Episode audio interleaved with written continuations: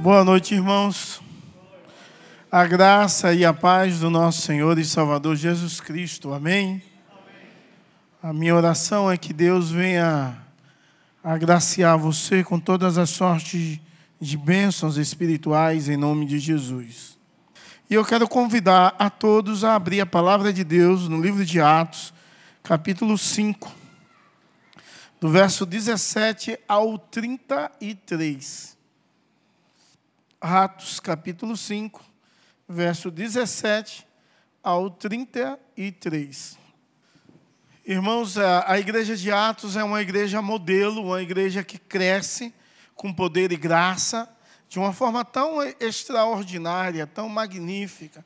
Ela opera é, a manifestação do Espírito Santo naquele período e a igreja cresce podemos ver que começa com 120 pessoas, depois vai para aproximadamente 3 mil pessoas, depois aproximadamente 5 mil pessoas, e agora, no texto que nós pregamos a semana passada, diz que há uma grande multidão, ou seja, e, e há um acréscimo, há muitas mulheres, na igreja do Senhor Jesus Cristo. Então essa igreja, ela cresce, ela se expande de uma forma assustadora, grandiosa, extraordinária, vai tomando uma forma especial.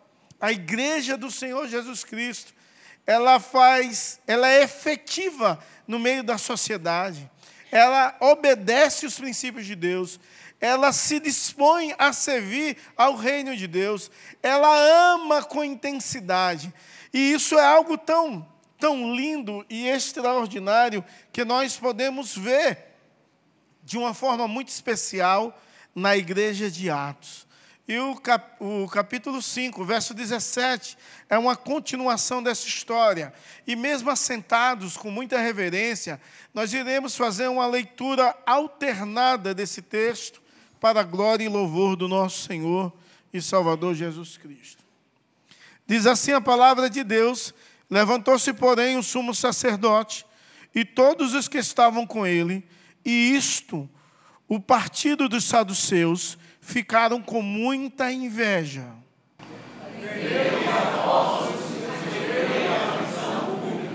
Mas de noite, um anjo do Senhor abriu as portas da prisão e levando-os para fora, lhe disse: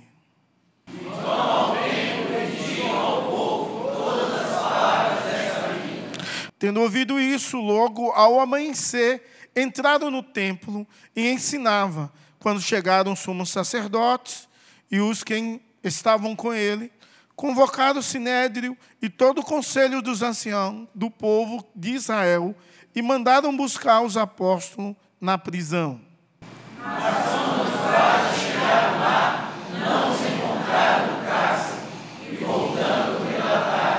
Dizendo: Encontramos a prisão fechada com toda a segurança, as sentinelas nos seus postos, junto às portas, mas abrindo as portas, não encontramos ninguém dentro. Quando a capitão dentro, os sacerdotes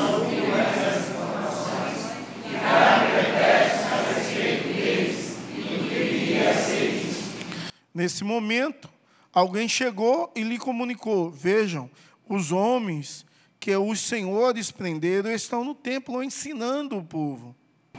Então.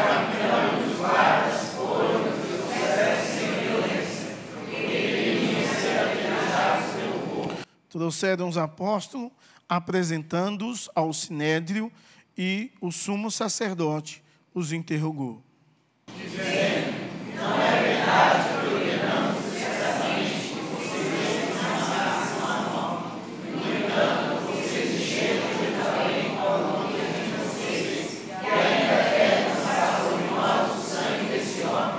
Então Pedro e os demais apóstolos afirmaram: é mais importante obedecer a Deus do que aos homens. O Deus de nossos pais ressuscitou Jesus, a quem vocês mataram. Deus, porém, Com sua mão direita o exaltou a príncipe e salvador, a fim de conceder a Israel o arrependimento e a remissão dos pecados. E nós somos testemunhas destes fatos, nós e o Espírito Santo, que Deus deu aos Ele, porém, ouvindo isso, se enfureceram e queria matá-los. Que o Senhor, em nosso coração, aplique a porção da palavra lida. Vamos orar? Grandioso Deus, eterno Pai, diante da tua palavra, que é viva, real, verdadeira, que o Senhor possa falar às nossas vidas, aos nossos corações, de uma forma muito especial, pois precisamos ouvir a tua voz. Nos direciona em tudo, em nome de Jesus e para a glória do Senhor. Amém e amém. Meus amados, o tema de nossa ministração nessa noite é um tema comum a todos os tempos, porque, infelizmente, temendo a Deus, não homens, há muitas pessoas nos nossos dias, e na verdade todos nós somos tentados em um momento ou outro a temer mais os homens do que a Deus. Na verdade, temer os homens é algo comum. É, é algo que o mundo inteiro enfrenta dioturnamente, constantemente. Mas não há mais pecado traiçoeiro e tão profundo que causa tantas consequências quanto temer homens. E muitas pessoas temem a homens. Teme homens o tempo todo. Isso é pecaminoso. Mas quando olhamos para a palavra de Deus, o texto lido, vemos que os apóstolos, eles não temem a homens. O temor deles é a Deus Todo-Poderoso, real, fiel. Ele, eles não temem de nenhuma maneira o que os homens podem fazer. Há um temor, sim, ao Deus Santo, real, verdadeiro, ao Deus que chamou, ao Deus que comissionou eles. Mas ele não, eles não temam a homens. E quando olhamos para a igreja, vemos que muita gente tem temor de homens. Isso é algo com, tão comum e cada vez mais se torna tão, tão conhecido o temor de homens e o que significa isso, temor de homens? O que significa temer a homens? Temer, o temor do homem, na termo, terminologia da psicologia, é muitas vezes descrito como complexo de inferioridade. Você conhece alguém com complexo de inferioridade? Essa pessoa tem temor de homens ela não se enxerga como a imagem de Deus na sua vida. Isso é tão danoso, é tão cruel, que ela se sente inferior a outras pessoas. E, causa, e, e há um desejo muito grande de ser aceita. Conhece alguém com uma baixa autoestima? Sofre de temor de, de homens. Conhece alguém que se rende à pressão de grupos? Alguém que sente fome de ser amada, de, ser, de experimentar o amor. Isso é em relação a temer os homens. E quando nós tememos os homens, nós deixamos de temer a Deus.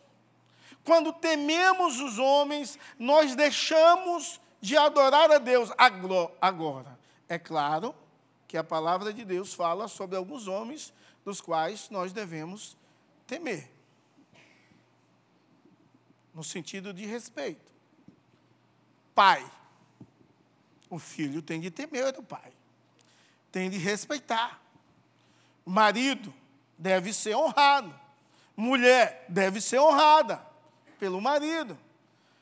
Então, não é nesse aspecto geral, mas quando as pessoas têm dificuldades de dizer não, alguém vai te pedir algo e você tem dificuldade de dizer não. E você não quer fazer, mas faz. E por que você faz? Por temor de homens.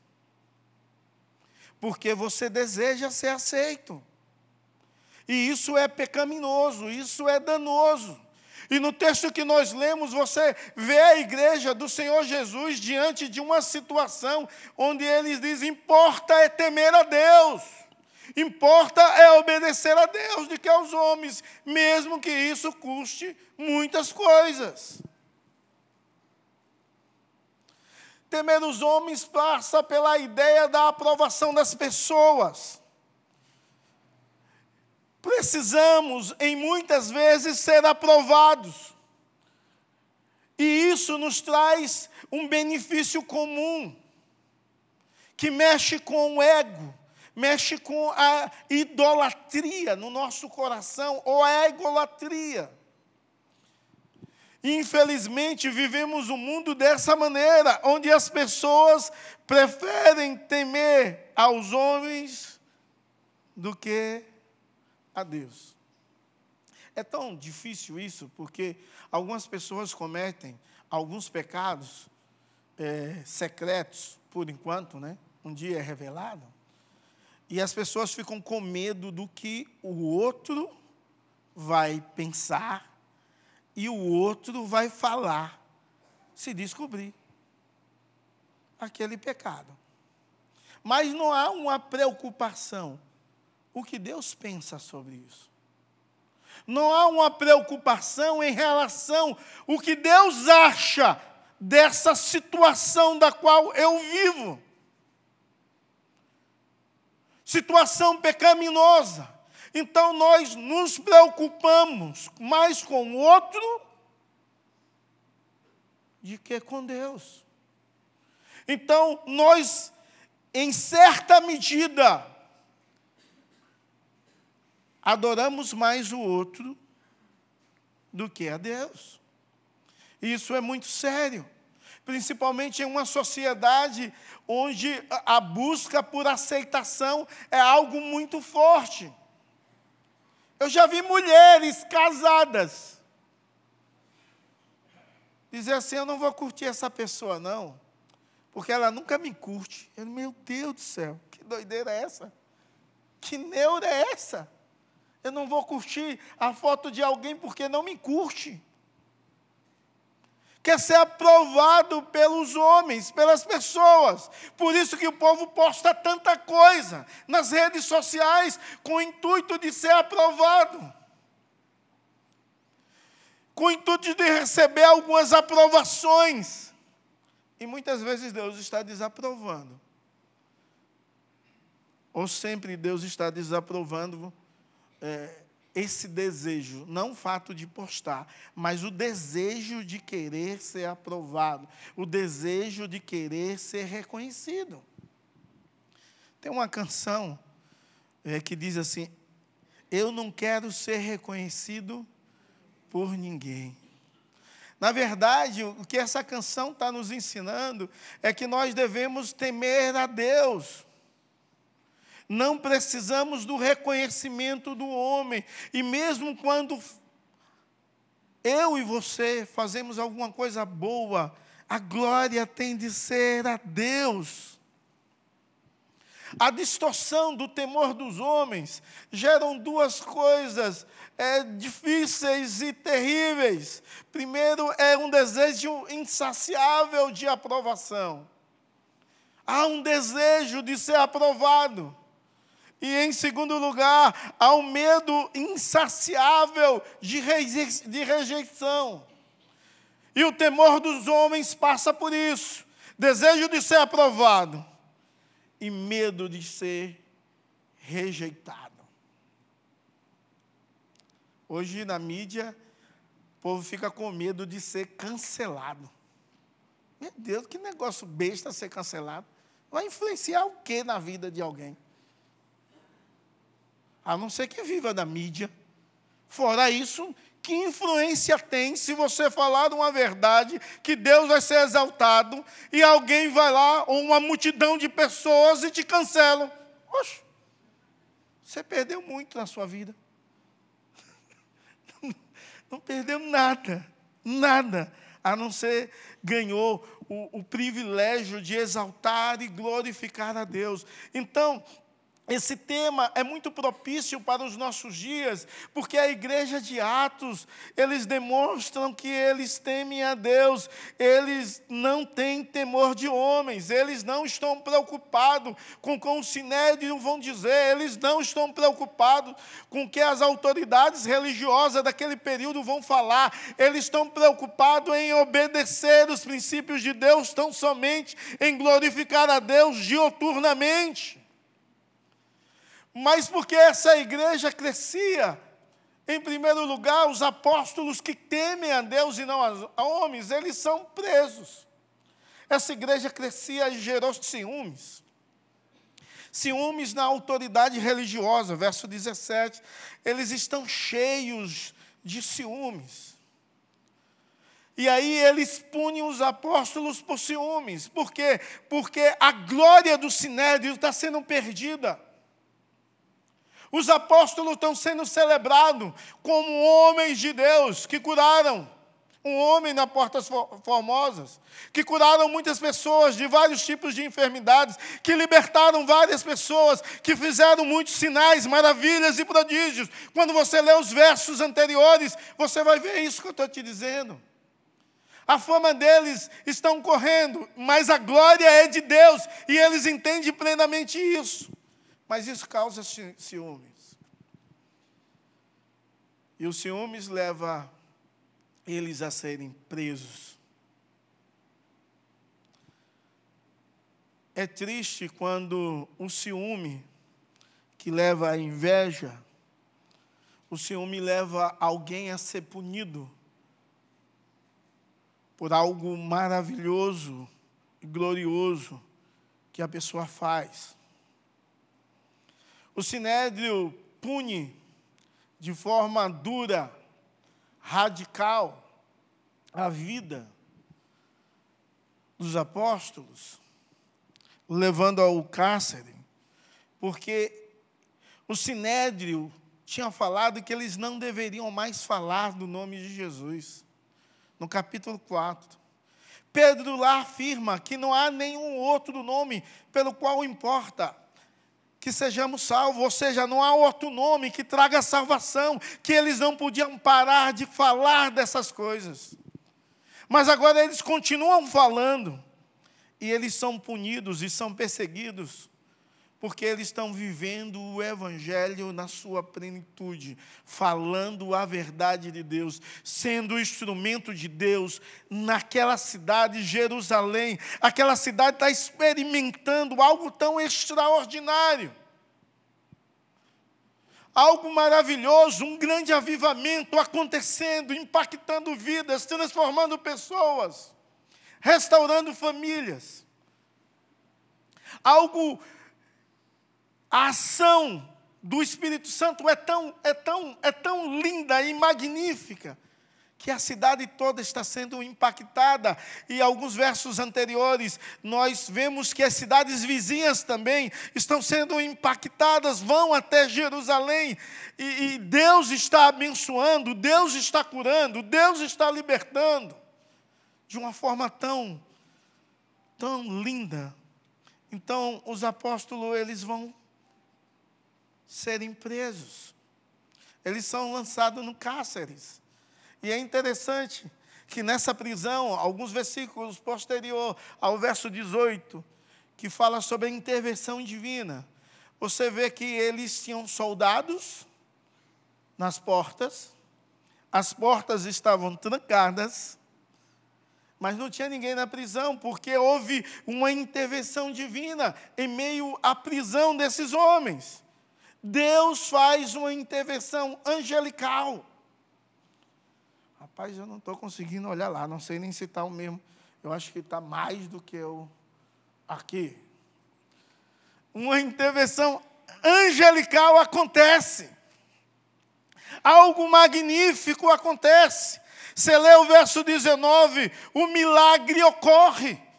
O anjo liberta os apóstolos. O anjo dá uma ordem para que eles possam ir ao templo. o anjo dá uma ordem para que eles vão lá falar sobre a vida.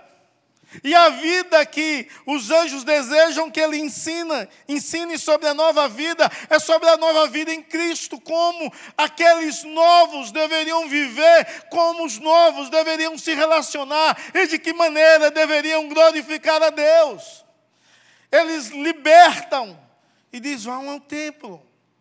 Quando você continua a ler o verso 20, você vê que eles vão cedo Possivelmente, na primeira oração do templo, eles já estão lá, ensinando.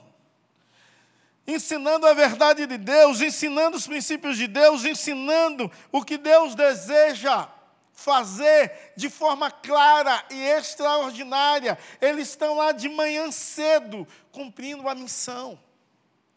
A missão que Deus confiou. Porque as cadeias não podem prender o que Deus deseja fazer. Então, eles são libertos para cumprir a missão de Deus. E a missão naquele momento era uma missão de fortalecer a igreja de Cristo, ensinando como viver o Evangelho em todas as suas implicações.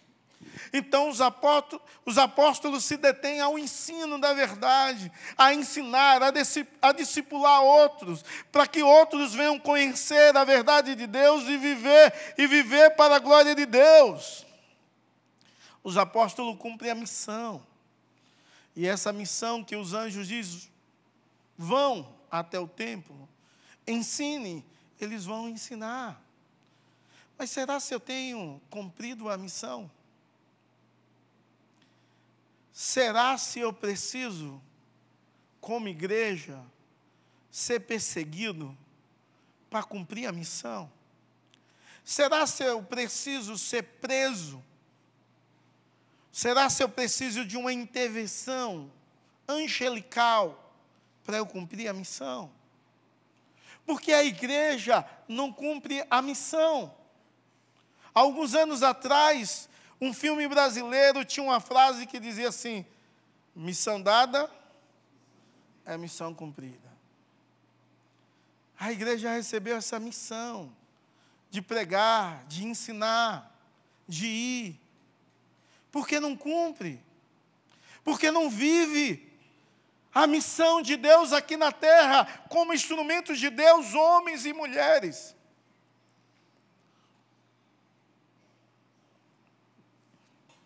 que glorificam a Deus, que exaltam a Deus,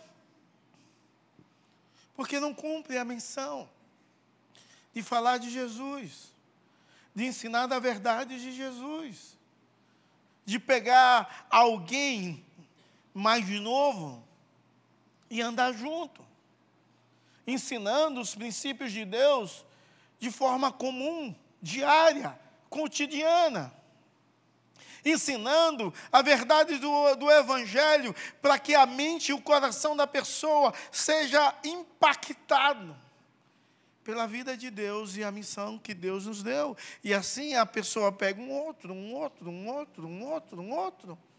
E daqui a pouco a igreja faz a missão. Exerce o princípio de Deus. Mas talvez nós tememos tanto homens, em vez de temer ao Senhor, que nem a missão do Senhor nós queremos fazer com receio do que as pessoas vão falar se eu fizer a missão do Senhor.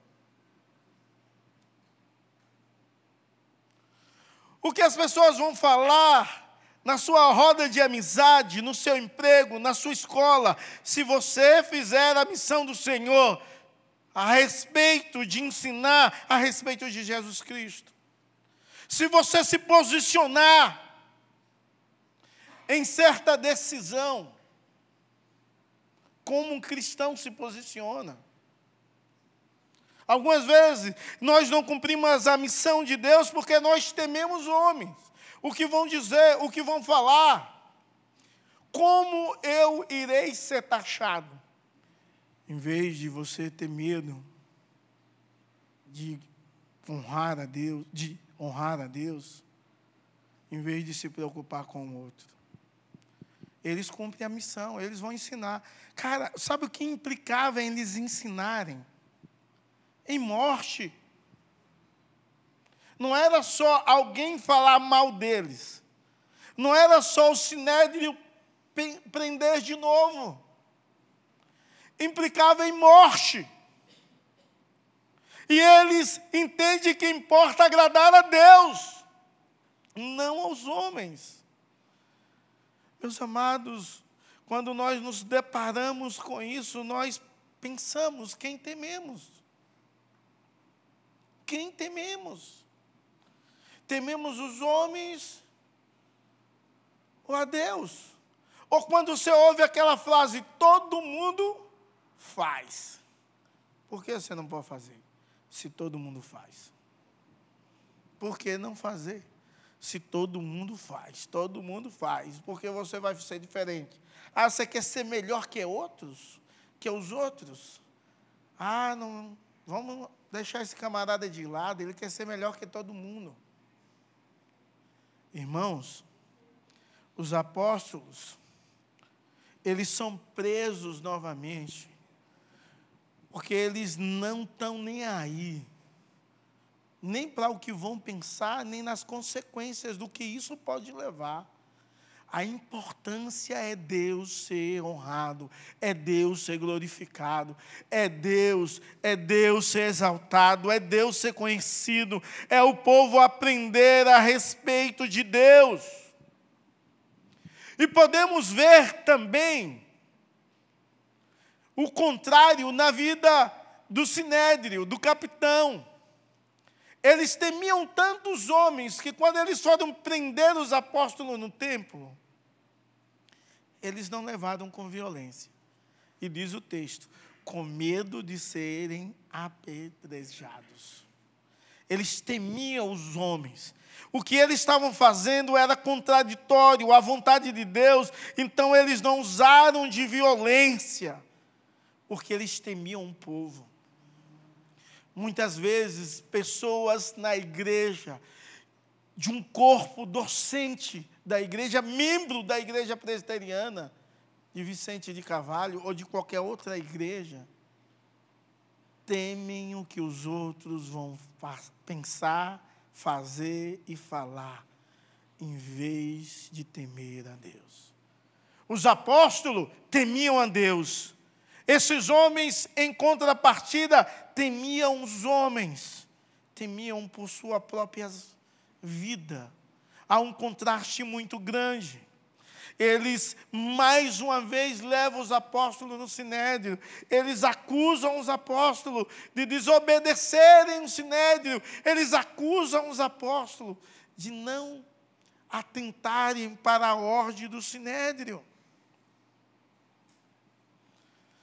Meu Deus, os apóstolos sabem que o importante é Deus ser honrado, é Deus ser glorificado, é Deus ser exaltado. Importante é obedecer a Deus acima de qualquer outra autoridade, apesar que a palavra de Deus diz que nós devemos obedecer às autoridades, mas não quando essas contradiz a vontade e os princípios de Deus. Você deve obedecer uma lei federal, você deve obedecer uma lei municipal. Você deve obedecer todos investidos em autoridade, uma lei escolar. Você deve obedecer até o ponto dessa lei não ferir os princípios de Deus. Quando ela fere, você não obedece mais. E você não peca com rebelia porque você importa obedecer a Deus, agradar a Deus, fazer a vontade de Deus. E eles acusam os apóstolos de incendiar Jerusalém com a doutrina. Podemos ver a eficácia do Evangelho que está se espalhando cada vez mais, porque a ação do Espírito Santo, de forma extraordinária, no verso 28, está fazendo com que a palavra do Senhor seja propagada. Eles acusam o sinédrio, acusam os apóstolos de acusá-los a respeito da morte de Jesus, eles não estão nem aí, que eles sabem que aqueles homens são culpados, fazia parte do plano de Deus, mas há uma responsabilidade humana, e aqueles homens são culpados do crime de Jesus Cristo, da morte de um inocente. Então eles compreendem que essa mensagem vai avante, vai crescer cada vez mais, que essa mensagem vai alcançar cada vez mais pessoas. E mesmo na prisão dos apóstolos, Deus está no controle de tudo. Eu fico vendo a atual situação do país e pensando, Será se a igreja acredita de fato na soberania de Deus? Será se a igreja acredita de fato que Deus está no controle do nosso governo? Será se a igreja acredita que Deus é maior do que Alexandre de Moraes? Será se a igreja acredita nisso? Porque eu vi tanta gente extremamente decepcionado com as eleições. Parece que esquecemos que é Deus que governa. E Deus dá à nação o governo que merece. Nós esquecemos que Deus está na direção da história. E mesmo quando alguém rasga a Constituição, uma lei federal, está debaixo do controle de Deus. E há algo que Deus quer ensinar ao seu povo, à sua igreja. E parece que os apóstolos entendiam isso, que mesmo a prisão, mesmo que eles morressem, mesmo que tivesse gravidade das piores possíveis, Deus estava no controle da história da igreja do Senhor e Salvador Jesus Cristo. Vi um vídeo que um colega pastor me enviou de um satanista, falando sobre algumas regras que estão sendo encaminhadas para o novo governo. Não sei se vocês viram isso. Viram? Quem viu isso aí? Duas, três, quatro pessoas. E o cara mandou aquilo e disse: Meu Deus, se for aprovado um negócio desse, se for aprovado, é porque Deus deseja que seja. E nisso nem é perseguição. Agora, se tiver uma perseguição, que eu acho que no nosso país não tem, pode ter uma guerra, mas uma perseguição não. É direção de Deus. Deus não perdeu o controle. Ele é Deus. Se houve fraude ou não houve, Deus estava no negócio controlando tudo. Precisamos entender isso. Os discípulos são soltos e são presos de novo. Eles não poderiam pensar assim: Deus pode impedir que eles não nos prenda mais. Pode, mas Deus não queria.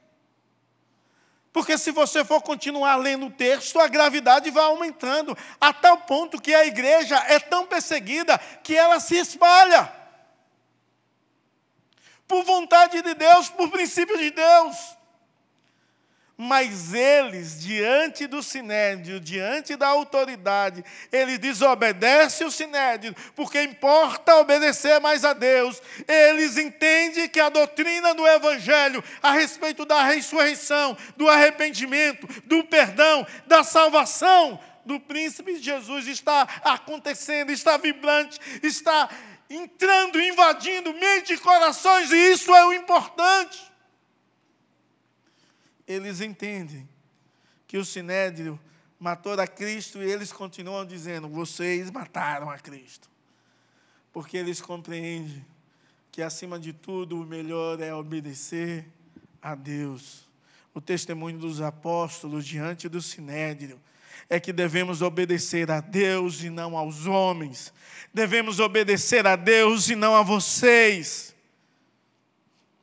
O Deus do nosso Pai ressuscitou Jesus.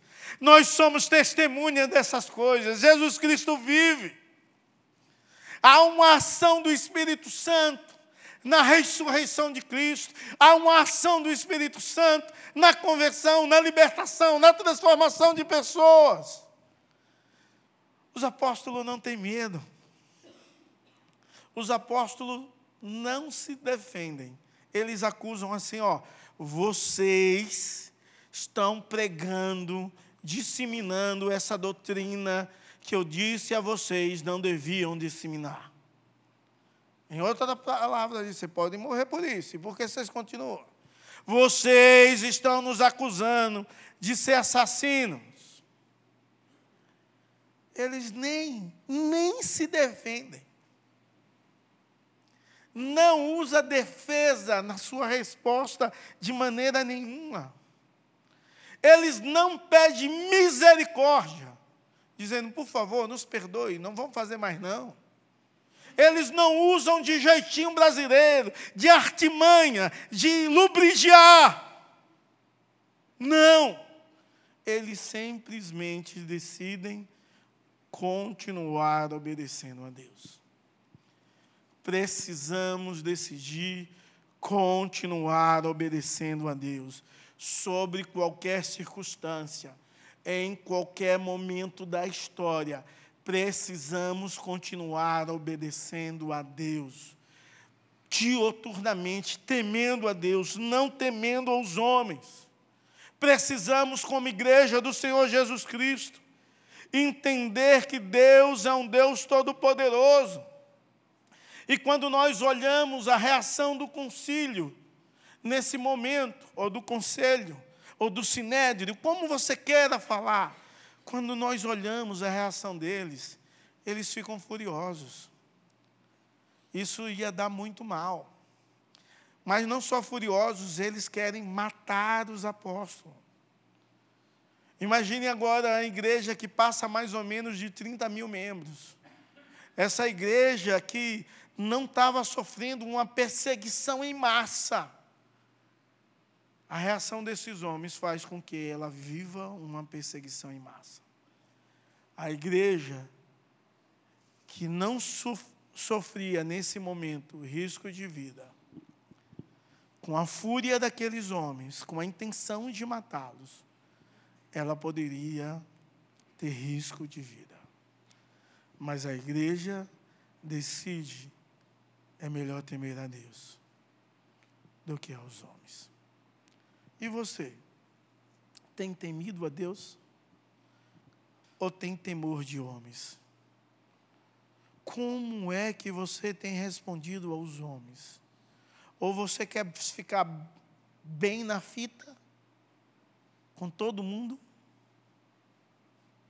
Porque quem, quiser, quem quer ficar bem com todo mundo teme a homens. Quem quer obedecer a Deus não vai ficar bom e nem bem com todo mundo. Vai ter gente que olha para você e vai te achar ruim. Vai ter gente que olha para você e vai achar que você quer ser melhor que o outro. Vai ter gente que olha para você e diz: Olha, ali quer ser o crente mais espiritual do mundo. Vai ter gente que olha para você, mesmo diante da igreja, e fica furioso, fica querendo que você seja eliminado do povo de Deus.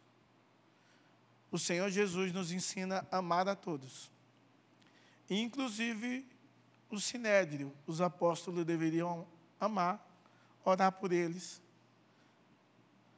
Mesmo a reação deles contrária aos princípios de Deus, mas temor somente a Deus. A igreja, mais do que nunca, precisa temer a Deus. Imagine se há uma lei muito forte num país que não tem nem cogitação disso. Mas há uma lei que diga assim: isso talvez seja impossível acontecer, isso que eu vou falar aqui no Brasil. Mas imagine uma lei que diga assim: não pode mais pregar sobre Jesus Cristo.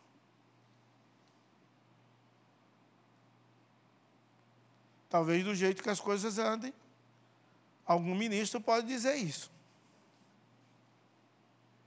Pode dizer isso. E o que que você faria? Qual seria a sua posição? Se a liberdade de expressão está sendo tomada, qual seria a sua posição? O que você diria? como você se comportaria? Talvez você não diria nada, sabe por quê? Porque você já não prega mesmo. Talvez só ia dizer assim: eu sinto falta só dos cultos. E é triste isso. Talvez você diria assim: agora sim eu vou pregar. E a sua motivação é errada, porque você já deveria pregar de Jesus Cristo há muito tempo atrás. Não motivação de ser contraditório. Você já devia fazer por amor.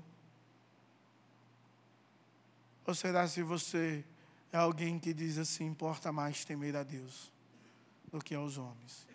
Mesmo que isso me leve à morte, o importante é obedecer os princípios de Deus. Eu não sei com, com, qual seria, diante de um cenário hipotético, ocorresse um negócio desse, qual seria a sua posição? Não sei. Mas se a sua posição for diferente da posição dos apóstolos, você deveria hoje se arrepender dos seus pecados e tomar uma nova postura como cristão, diante do Deus triuno e real que aqui está, e que deseja que você compreenda a missão e viva a missão, que deseja que você teme, possa temer a Deus, em vez de temer os homens. Que Deus te abençoe em nome de Jesus. Baixa a sua fronte, vamos orar. Deus, em nome de Jesus, tem misericórdia de nós, ó oh Deus. Quantas vezes, Senhor, nós temos magoado a tua santidade? Quantas vezes, Senhor, ferimos, oh Deus, as tuas ordens? não obedecemos.